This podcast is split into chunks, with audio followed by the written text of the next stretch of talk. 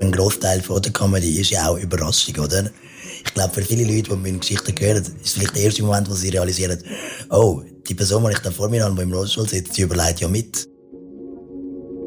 Da ist der Podcast Kulturzyklus Kontrast von der Ostschweizer Fachhochschule. Aufgrund der Corona-Situation können wir den Kulturzyklus im bekannten Rahmen nicht umsetzen.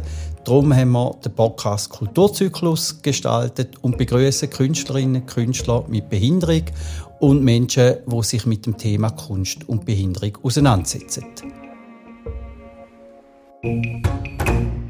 Herzlich willkommen zum Podcast Kulturzyklus. Wir haben bis jetzt immer Künstlerinnen und Künstler bei uns gehabt, die einmal beim Kulturzyklus waren.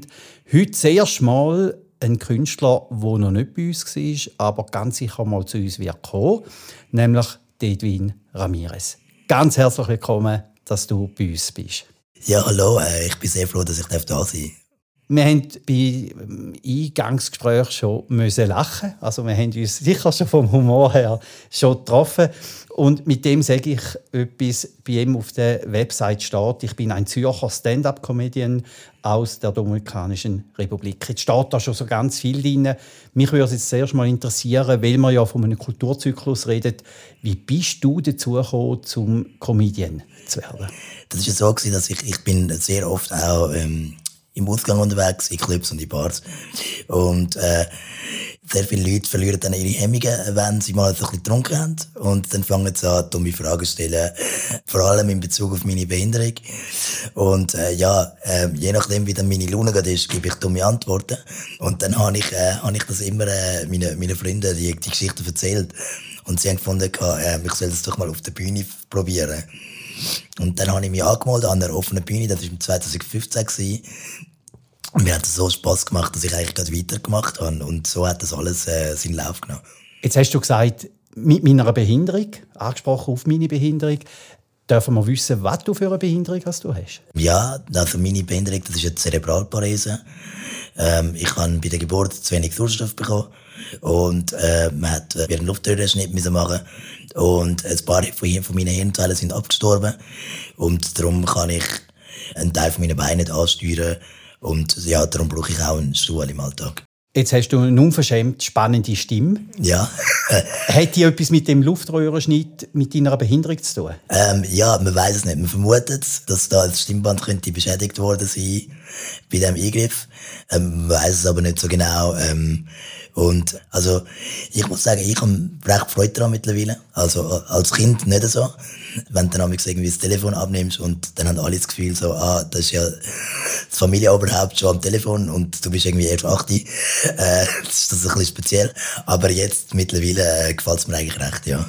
Jetzt hast du vorhin gesagt, so als Kind habe ich ja schon allenfalls schon die Stimme gehabt. Und du schreibst auch auf deiner Website Alltagsrassismus. Mhm. Hast denn du als Kind auch so Mobbing, so Abwertungsbegegnungen gehabt aufgrund von deiner Behinderung? Ähm, nein, also als Kind, ich bin in die Schule gegangen für Körper- und Mehrfachbehinderungen. Darum habe ich eigentlich schon sehr früh, äh, bin ich in einem Umfeld mit, mit Menschen mit den verschiedensten Behinderungen und habe auch eigentlich wie so ein, ein einen toleranten Umgang damit gehabt, äh, eben mit Körper und, und, und Geister, die verschieden sind. Es hat natürlich schon auch immer wieder so Situationen gegeben, so vereinzelt, wo, wo, wo andere Kinder nicht können damit umgehen, weil sie einfach, weil sie einfach irgendwie eben noch gar nicht mit Behinderungen in Berührung gekommen sind. Ja, und also, das, das gibt's und das gehört dazu. Ähm, leider, äh, das ist mit auch ein Grund, wieso ich mache, was ich jetzt mache. Einfach damit Behinderungen normalisiert werden und damit einfach äh, die Leute wissen, dass es ein Teil vom Leben ist. Hast denn du schon als Kind so die gute Art oder die Art von lustig annehmen und das auch entsprechend interpretieren gehabt? Oder bist du als Kind schon ein Klon gewesen? Ich würde sagen, nein. Also, schon auch. Also, ich habe die Leute immer gerne zum Lachen gebracht. Aber jetzt über meine Behinderung kann ich zum Beispiel lange nicht mit Humor können reden. Das habe ich dann erst äh, mit den Jahren gelernt. Und äh, ja, und auch gemerkt, wie, wie ermächtigend das, das sein kann, selbstermächtigend, wenn man, ja, wenn, wenn man sich selber auch nicht, nicht, nicht immer ernst nimmt. Jetzt gerne würde ich mit dir noch darüber reden, über das erste Mal. Also das erste Mal auf der Bühne. Ja. Wie hast du das erlebt? Wie, wie hat das Publikum auf deine Witze reagiert? Du hast ja kein Erfahrungswerk gehabt. Nein, gar nicht. Ähm, ich bin eingeladen auf einer offenen Bühne und ich weiß noch, ich bin den ganzen Tag vom Auftritt so nervös gewesen, dass ich nichts gegessen habe. Und es hat sich durch noch verschlimmert, dass ich als letzte Person noch dran bin an dem Abend. Und äh, ja, ich, ich bin extrem nervös. Ich habe äh, meinen Fresszettel auf den Knie gehabt. Also ich bin auch so sehr überrascht gewesen, als ich, als ich irgendwie angefangen habe und schon, also schon beim, beim, beim ersten Witz, bei der ersten Pointe, sind die Leute eigentlich schon voll am Lachen gewesen. Und ähm, ja, und, darauf sind dann auch viele weitere Lacher gefolgt. Es sind, glaub, ich bin, es sind insgesamt 15 Minuten gewesen, was rückblickend eigentlich sehr viel ist für den allerersten Auftritt. Und ja, und, und ich, ich habe jetzt absolut Höhe nachher und ich habe wieder gefunden, also, oh mein Gott, äh, ich, ich wollte das am liebsten gerade nochmal machen und habe mich dann gerade äh, für den nächsten Monat wieder angemeldet. Und äh, ja, also ähm, so hat, so hat alles angefangen. Mittlerweile kann ich äh, auch essen, zum Glück, bevor ich Auftritt habe. Sonst wäre das ein bisschen kritisch. Ja. Etwas, wo ich immer noch so auf der Spurensuche bin, die, die Witze, die Jokes, die du machst mhm. über Menschen mit Behinderung. Darfst du das machen? Dürfen das Menschen machen mit Behinderung, aber Menschen ohne Behinderung eher nicht? Ja, je nachdem. Also, ich finde, grundsätzlich kann man das so sagen, aber natürlich ist, spielt Kontext auch immer eine wichtige Rolle. Also ich habe äh, enge Freundinnen, die, die keine Behinderung haben und wenn wir uns jetzt schon einfach gut kennen, dann äh, kann es natürlich sein, dass aus der Situation heraus, äh, dass gerade irgend, ich irgendetwas nicht kann oder so und das hängt dann halt mit der Behinderung zusammen und dann, dann darf man auch irgendwie darüber lachen und das finde ich auch okay. Ähm, ja, ich, ich fände es jetzt so ein bisschen schwierig, wenn jetzt jemand, also es kommt dann auch immer an, wie verallgemeinend ist das. Also ich zum Beispiel, ich, ich, ich schaue, dass ich, dass ich vor allem über meine Geschichten erzähle. Es hat auch den Vorteil, dass man niemand kann reinfunken kann, weil ich bin ja dort war, wo es passiert ist.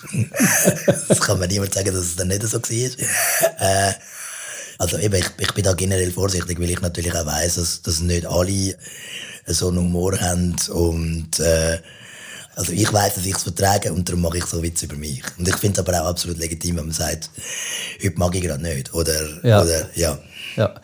Ich bin die Fahrer geholt, wo du beim Zug gekommen bist und habe wieder gesehen, oder, dass man hat müssen ein Gestell, ein Gefährt ja. tun damit du überhaupt aus dem Zug rauskommst. Richtig. Hilft dir der Humor manchmal über solche Unwegsamkeit überzukommen? Ähm, definitiv. Also mir, mir hilft das enorm. Also allgemein über, über über etwas können reden, wo einem nervt. Äh, es kann eigentlich auch eine gute Therapie sein. Also, das, das, äh, ich kann mir auch zu Zeiten, wo ich mir noch keinen Therapeut leisten konnte, ist Stand-up-Comedy meine Therapie gewesen. Ich, ich kann das äh, wärmstens empfehlen. Also, ähm, vor allem auch, weil ich am Anfang recht oft noch das Gefühl hatte, ich weiß gar nicht, ob, ob meine, meine Geschichten irgendwie lustig sind, wenn ich da erzähle. Und mittlerweile merke ich so, ah nein, eigentlich können sich ganz Leute genau durch das eigentlich in meine Situation hineinversetzen und, und die Momente dann mit mir miterleben und mitfühlen. Jetzt, du hast erzählt, du bist in einer entsprechenden Schule gewesen, mhm. in, einer, in, einer, Schule für mehrfach behinderte Kinder, bist dort aufgewachsen, bist dort geschult worden und dann bist du ja nicht gerade Künstler geworden. Nein, ähm, ja, ich habe ich, äh, oder so, als ich noch in der Schule war, ist, ist es halt sehr oft einfach gewesen, ähm, ja, du machst, äh, du gehst in die Schule und dann, wenn, wenn alles gut kommt, dann gehst du in den ersten Arbeitsmarkt, in ein Büro und sonst gehst du in eine Werkstatt. Und äh, zwischendurch gibt's nichts. Und ich finde das mega, mega schade.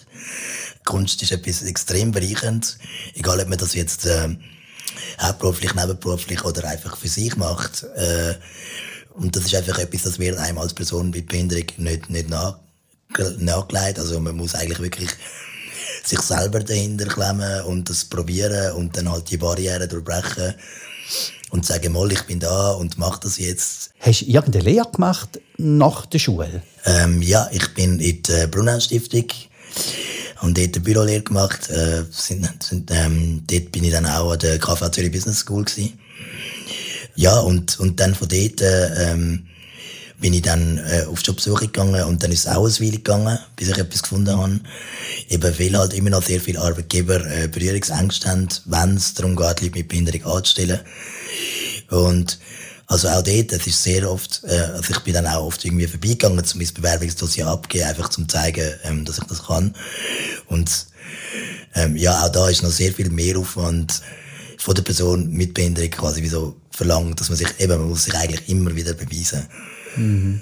Was, könnte denn aus deiner Perspektive oder aus deinem, deinem Denken heraus der Grund sein, wieso man sich so schwer tut, jemanden, der eine Behinderung hat, im ersten Arbeitsmarkt anzustellen? Ein großer Punkt ist, ist dass wir dass wir fast keine Sichtbarkeit haben, wenn wir, wenn wir irgendwo arbeiten oder so. Also, eben so die Idee, dass, dass Leute mit Behinderung auch im ersten Arbeitsmarkt können, können arbeiten die gibt's schon auch. Also, und ich glaube, es gibt's jetzt auch mehr als, als jetzt vor 20 Jahren. Aber es ist immer noch, also, man hat immer noch so sehr viele Bilder von Personen mit Behinderung, die einfach Hilfe brauchen und müssen betreut werden. Und das ist etwas, was, glaube viele Arbeitgeber, ähm, so ein bisschen, was ihnen so ein bisschen Angst macht. So, oh, kann ich, kann ich dieser Person überhaupt einen Arbeitsplatz bieten? dass, dass die nachher auch gut bei mir arbeiten kann. Und äh, ich finde die Frage wichtig zum Stellen. Und dann ist es einfach umso wichtiger, dass man, dass man den, Leuten eine Chance gibt und, und auch sagt, so, okay, was, was brauchst du genau und, und wie lösen wir das zusammen? Also man muss ja das Rad auch nicht, nicht neu erfinden, das Wissen ist ja schon da. Mhm. In einer Sequenz vor allem von deinem Programm ist das Thema Augenhöhe. Ja. Und ich kann mir wie vorstellen, weil da, da ist mir auch schon passiert, Augenhöhe hat ja auch etwas wirklich zu tun, wenn jemand im Rollstuhl wie du äh, sitzt, dass ich eben die Augenhöhe auch körperlich anbringe. Kann denn die Augenhöhe jetzt nicht nur im körperlichen Bereich eben auch eine Rolle spielen, wenn es um eine berufliche Orientierung oder auch um Beruf im ersten Arbeitsmarkt geht? Ähm, ja, also zum, zum, zuerst mal zum Thema Augenhöhe, um es so ein bisschen wörtlich nehmen. Es gibt sehr viele Leute, die sagen, ähm, mit mir reden und dann, ich jetzt ab und sage, ich habe das gelernt, äh, man muss mit euch auf Augenhöhe reden. Ähm, das ist ein Mythos. also, ich finde, äh, viel wichtiger als eine physische Augenhöhe ist einfach auch, dass ich das Gefühl bekomme, dass ich ernst genommen werde als Person. Und äh, einer von meinen besten Freunden, das ist der Sven, und der ist eins 78, nein, 98 groß. Ich habe ich jetzt wahrscheinlich, äh, ich habe das nicht mehr richtig im Kopf. Riesig. Aber riesig, riesig. Und, äh, und äh, wir sind gute Freunde, auch wenn ich manchmal äh, Nackenweh habe. Und äh, ich würde es auch nicht anders wollen. du hast Nackenweh, weil du immer musst aufschauen. Genau. Alles klar. Also die Augenhöhe verstehst du eben auch emotional, die verstehst genau. du von der Haltung her. Richtig. Und nicht unbedingt, dass ich auf deine körperliche Größe runtergehen. Ja, also ich finde es natürlich lässig, wenn ja. die Leute vor mir knüllen. ja. Aber gerade, äh, also es kann dann manchmal ein bisschen viel sein. Jetzt ist immer so eine Kombination, wo du, wo du gesagt hast, ja, du, du bestehst ja nicht nur aus deiner Behinderung. Du hast auch geschrieben, du kommst aus der Dominikanischen Republik, also du hast eine Migration im Vordergrund. Ja. Gell, das habe ich richtig gesagt? Richtig. Ja. Steht auch irgendwo, du bist Afro, queer? Äh, ich bin queer, ja. Also, ne, ich bin non-binär. Ich identifiziere mich weder als Mann noch als Frau. Ja. Also, du hast unglaublich viele Rollen. Ja. Gibt es eine Botschaft, die du als Künstler, als Comedian, willst auch vermitteln, neben dem Humor? Ja, also, meine Botschaft ist eigentlich, dass wir alle haben unterschiedliche Erfahrungen und, und, äh, und mir ist, also mir wäre es wichtig, dass wir einfach einander anfangen, äh, besser zuzulassen und aufeinander zu schauen.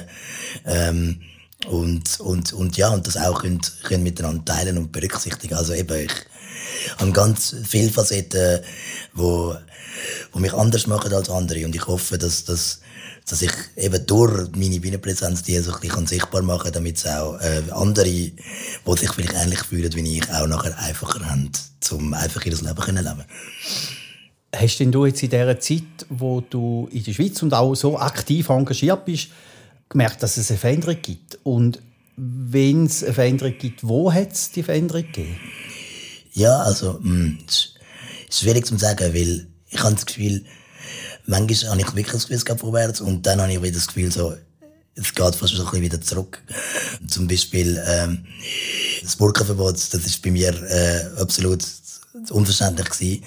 Und, und eben, es, es passieren immer noch recht viele Sachen im Alltag, ähm, wo, wo, wo diskriminierend sind äh, für Leute mit, mit Migrationsvordergrund. Es passiert heute noch, dass, dass Leute äh, obwohl sie irgendwie schon seit drei Generationen da in der Schweiz sind, einfach als äh, Außenseiter abgestempelt werden, zum Beispiel eben wegen ihrer Hautfarbe. Ja, also ich finde eben, das sind so Sachen, die müssen auch thematisiert werden, weil wenn man nicht darüber redet, dann, dann bleibt es einfach im Raum und es verändert sich nicht. Ja, und gleichzeitig habe ich das Gefühl, doch, ich sehe mehr, mehr People of Color im, in, den, in den Medien.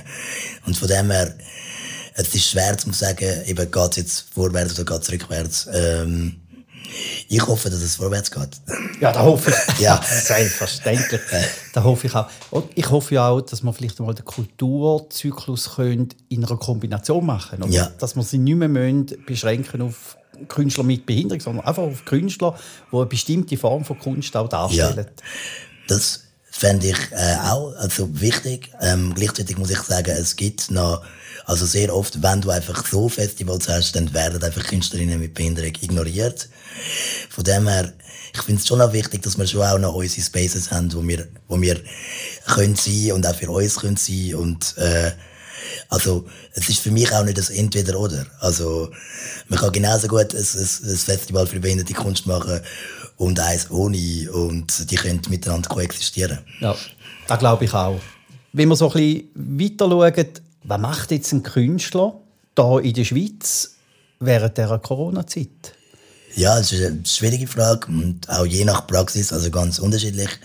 Die einen haben den Switch auf digital mega einfach gemacht und für die anderen ist es nichts oder, oder sie können nichts damit anfangen. Ähm, als Comedian fühle ich mit, weil äh, ja, wir sind sehr von von der, von der Lacher vom Publikum werden wir geleitet. Und also ich weiß noch, als ich äh, letztes Jahr beim, beim Dominik Deville in der Late Night Show in dem Glaskasten war und ich hatte eigentlich nur die Lacher vom Kameramann als Reaktion in dem Moment.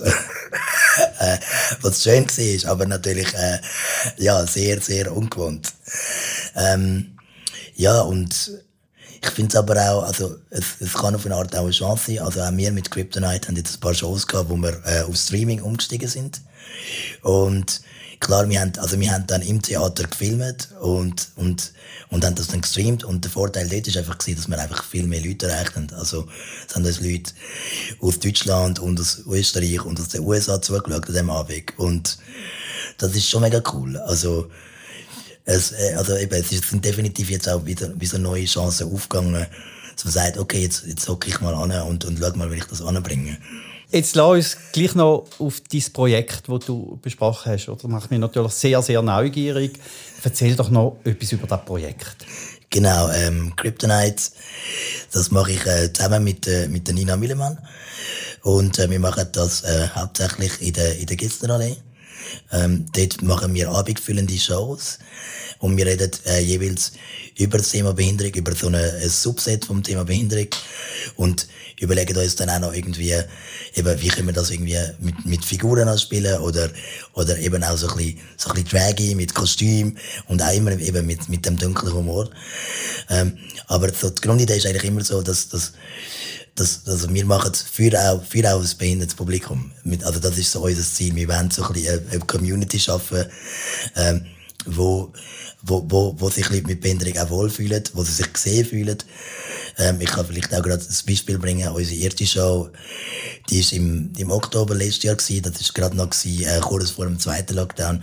Dort haben wir äh, eine Show gemacht zum Thema ähm, Schweiz, Heidi und Gesundheit. Äh, und die Idee haben wir gehabt, weil äh, wir haben äh, über, über Heidi geredet, Nina und ich, und dann hat sie die Figur von der Clara.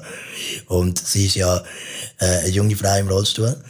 Und, äh, und ja, und was dann aber passiert ist, äh, dass, also sie, geht, sie lebt in Deutschland und kommt auf die Alpen und lernt dort Heidi kennen. Und weil ja die Schweizer Bergluft ihr so gut tut, kann sie dann am Schluss von der Geschichte laufen. Und du kannst noch nicht laufen. ja, eben. ich, ich, wohne offensichtlich noch Du bist immer in Zürich, ja, du musst ja mal in Berg. Ich muss weiter rauf. genau. Und wir haben gefunden, das ist so etwas Absurdes und das, das wollen wir jetzt gerade irgendwie nehmen und das dann noch so ein bisschen ausbauen mit verschiedenen Sachen. Wir haben äh, einen, einen jungen Künstler gehabt, der, der Balz Spengler, er hat ähm, Stand-Up-Comedy machen und dann haben, haben ich und eine, und eine weitere Kollegin Jane Mumford haben ihn zusammen gecoacht. Dann haben wir noch Ebelismus-Bingo gespielt, wo wir wie so äh, ein Bingo-Feld haben mit, mit so eben so Footpass, wo viele Fußgänger halt machen und so eben so die dummen Fragen, die sie jetzt stellen. Und dann haben wir die Felder nach dies nach aufdeckt und haben uns auch noch Cocktails gemacht und uns betrunken. Also das sind viele so kleine Teile im, im Rahmen von so einem größeren Programm und also eben, und, und die Idee ist eigentlich wirklich, äh, eben das Feld aufmachen für mehr Leute mit Behinderungen auf der Bühne und gleichzeitig einfach auch Spaß zu haben. Und wenn Leute ohne Behinderung auch noch dabei etwas lernen können, dann ist es auch lässig. Kann man die Aufführung, kann man, kann man das Projekt, kann man das buchen? Oder sind ihr da wirklich auf Gessnerallee? Also da sind ihr im Standort Zürich und da, da gehen ihr nicht auf Tournee mit einem solchen ähm, Programm? Also doch, wir haben jetzt, äh, wir haben jetzt angefangen, also wir sind angefragt worden, zum auf verschiedenen Festivals auch dabei sein. Und wir sind uns jetzt auch überlegen, zum ein, äh, zum ein Format entwickeln, wo wir einfacher mitnehmen in anderen Städten. Einfach auch, weil wir machen es gerne und, und eben, und die Leute, die Leute wollen uns sehen und jetzt äh, überlegen wir uns, wie wir das, das selber können, können auch einfacher machen. Mhm. Da sind wir jetzt auf dem Weg, da Kryptonite Projekt so zu gestalten, dass man kann sagen, da können wir einmal St. Gallen aufführen. Absolut, ja. ja.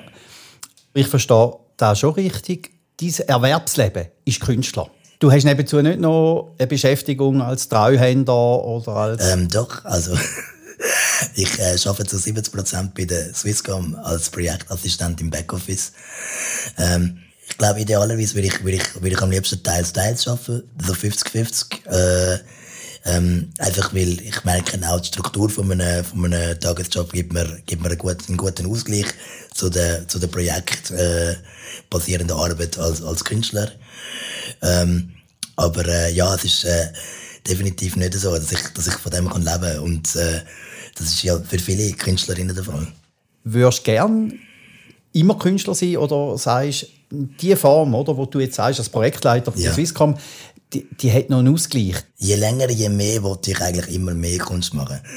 Ähm, und gleich, also eben jetzt gerade zum Beispiel eben nach, wo der erste Lockdown losgegangen ist, ich bin so froh gewesen, habe ich den Job bei der Swisscom gehabt, weil sonst wäre ich nicht durchgekommen. Ähm, ja, also es ist schwer zu sagen, aber wenn ich wirklich könnte wünschen, würde ich wahrscheinlich sagen, also los, voll in die Kunst rein. Nur noch Künstler? Ja. Jetzt, du bist ja auch äh, Gewinner, Swiss Comedy Award. Gewinner. Nein, ich bin nominiert. Ah, du bist nominiert gewesen? Also, ich habe ich hab dann auch gemerkt, dass ich nicht gewonnen habe, weil es hat keine Rampe auf dem Berg.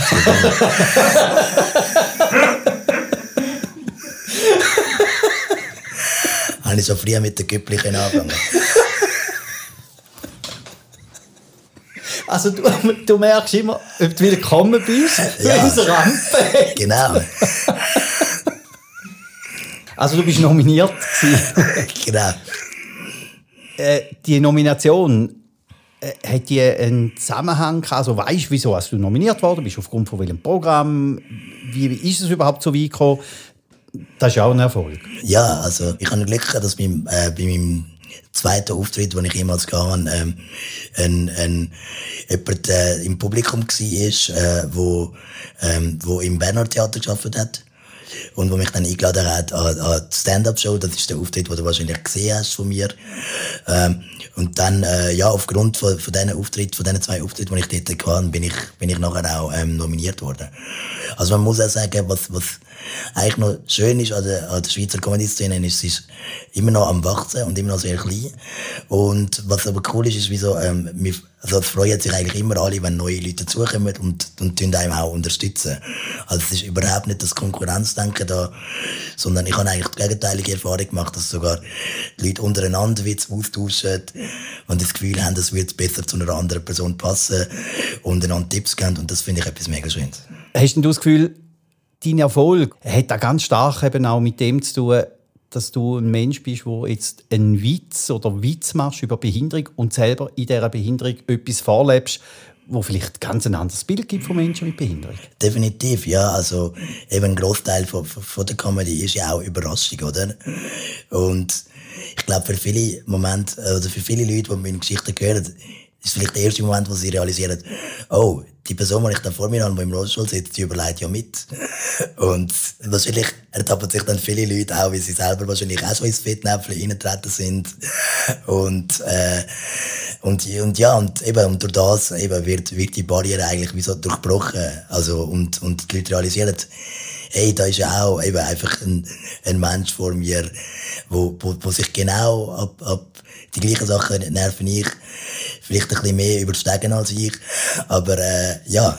Werden da manchmal nicht auch dir Zuschreibungen oder Erwartungen dir zugeschrieben, die du nicht erfüllen willst, mhm. weil du eben genau anders denkst? Ja, also ich habe so oft auch irgendwie die Erfahrung gemacht, dass nachher Leute zu mir gefunden haben und gesagt, und, und gesagt haben, oh, das Gefühl haben, sie können sich jetzt mit mir jeden Witz erlauben.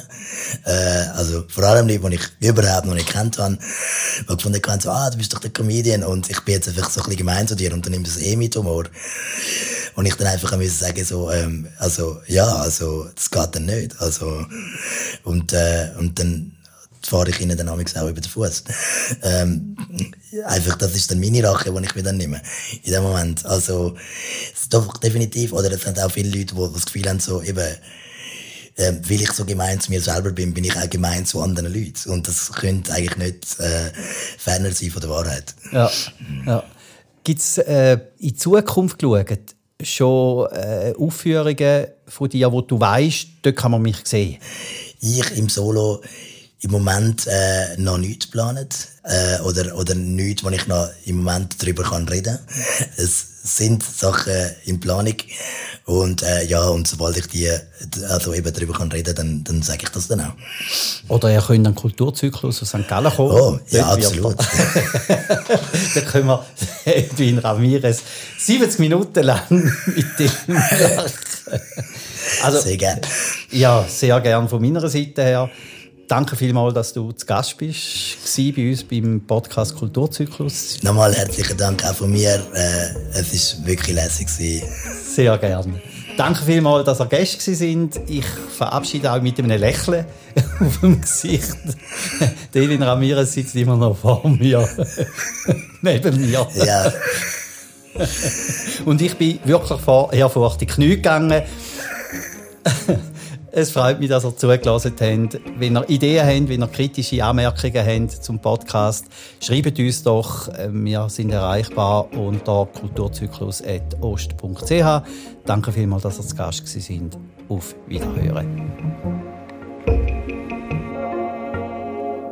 Der Kulturzyklus, wie auch der Podcast Kulturzyklus, wird ermöglicht von der Ostschweizer Fachhochschule, wird unterstützt von Redline, produziert von drei Tagen.